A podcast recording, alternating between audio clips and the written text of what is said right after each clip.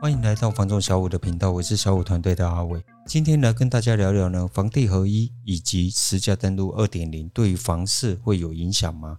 今天为什么会跟大家讨论这个题目呢？最近很多朋友因为房地合一二点零以及实价登录二点零上路之后，很多朋友都等着是不是有机会影响房市，进而来影响房价呢？那我今天要跟大家聊聊，就是说基本上它是不容易。为什么？因为现在整个经济环境以及国际整体的原物料的上涨，那大家都有看到，就是说目前整个股市呢，它是一片大好的状态。讲到这个，我就要跟大家聊一下，就是说哈，我一直说最近的年轻人是真的很不一样。为什么呢？因为前两个礼拜呢，那整个航海王的下杀，那我发现很多年轻人 早就已经跳下船了，你知道吗？所以我一直说，现在的年轻人呢，他是真的就是跟过去我们真的是比较不太一样，因为我们过去可能比较没有保护资产这个脑袋了，过去可能连储蓄对我们来讲都是一个天方夜谭啊。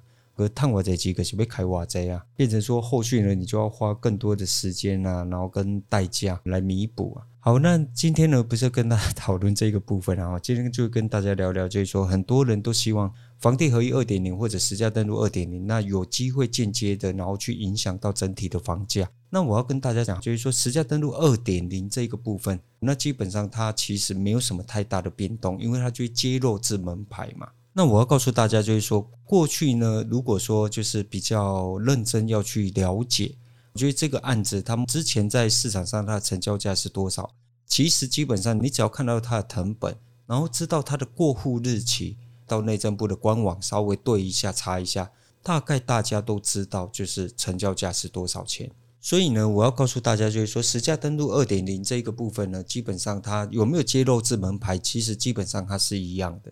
没有什么不一样的地方啊，因为真的要知道的哈，其实过去他都知道，那不会特地去了解的，是因为他在市场上他就是已经看到了整体市场它成交价跟市场上它整个行情它的开价底价怎么抓，那个都是已经固定的，那只在于说差别就是你到底能谈到哪里。那像房地合一二点零呢，我想可能很多人会想说，哎，阿伟，你今天是不是要跟大家聊一些就是？房地合一二点零，然后它的法条里面有哪些细项等等的哦？那没有，我要告诉大家，如果你等待的是这个部分哈，那可能你会很失望。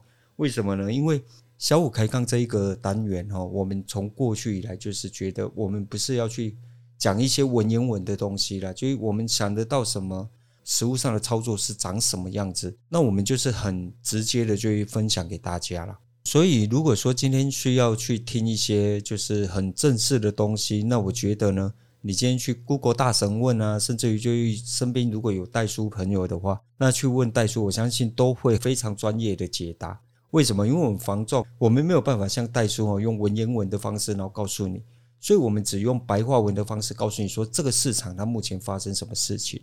今天跟大家讨论房地合一二点零之前呢，我先告诉大家，就是说过去在房地合一。执行之前呢，有一个抑制房价税率啊，就是所谓过去的一个奢侈税。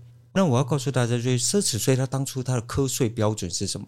就是说你今天呢，如果你买这个房价，在一年之内你的售出、你的利所得或者不是利所得，它没有利所得的问题啦。就是你买进一个不动产之后呢，你在一年之内你把它销售掉了哦，那你的成交价是一千万来说哦，那它就要扣你十五趴的税率，就一年之内。一年以上呢，两年以下呢，扣你十趴的税率。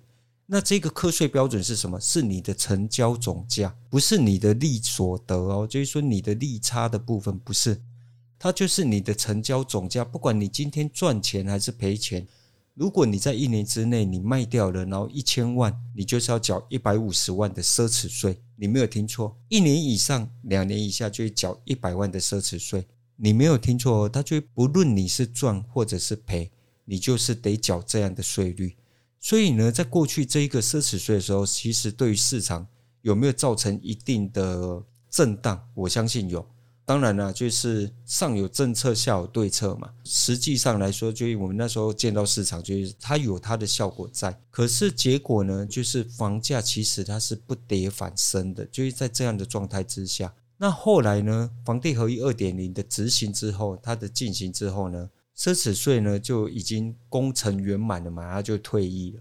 那接下来就是房地合一，乃至于现在的房地合一二点零。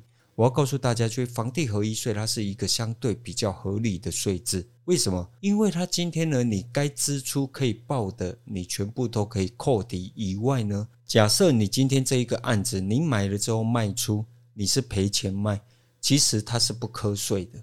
可是如果呢，你今天你的利所得是一百万，哦，过去哦一点零的时候。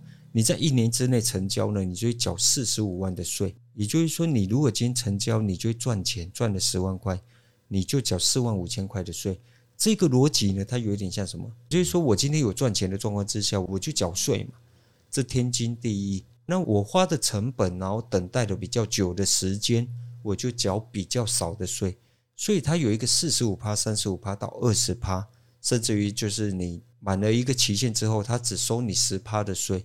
因为你的时间成本嘛，所以你说它是不是一个相对比较合理的税制？在阿伟看来，它是一个相对比较合理的税制了。所以呢，它其实基本上，它在现在目前的这个经济环境跟一个这样的税制下，我觉得你说它会不会有很大的影响？其实我认为不会。最后面呢，我还是要告诉大家，你一定要给你自己一个买房的理由啦。今天，如果你的资产是无限的，你的靠山是有利的，那你不需要去烦恼这些事情。可是，如果你今天的资产是有限的，然后你没有靠山，你就是只能靠你自己的时候，你真的要给你自己就是两个买房的理由，一个叫做刚性需求，一个叫做累积保护你的资产。只有这两个理由支持你买进属于你自己的不动产。不要再让现在的房价是高或者是低来影响你未来的规划。今天的分享呢，仅代表小五团队的想法及看法。如果你有不同的想法或者有想要了解的题目，都欢迎在底下留言，我们来共同探讨。喜欢影音版的朋友，欢迎到 YouTube 搜寻小五线上赏屋，记得帮我们按赞、分享、加订阅，你才能接收到第一手的房产资讯。我是小五团队的阿伟，我们下集见，拜。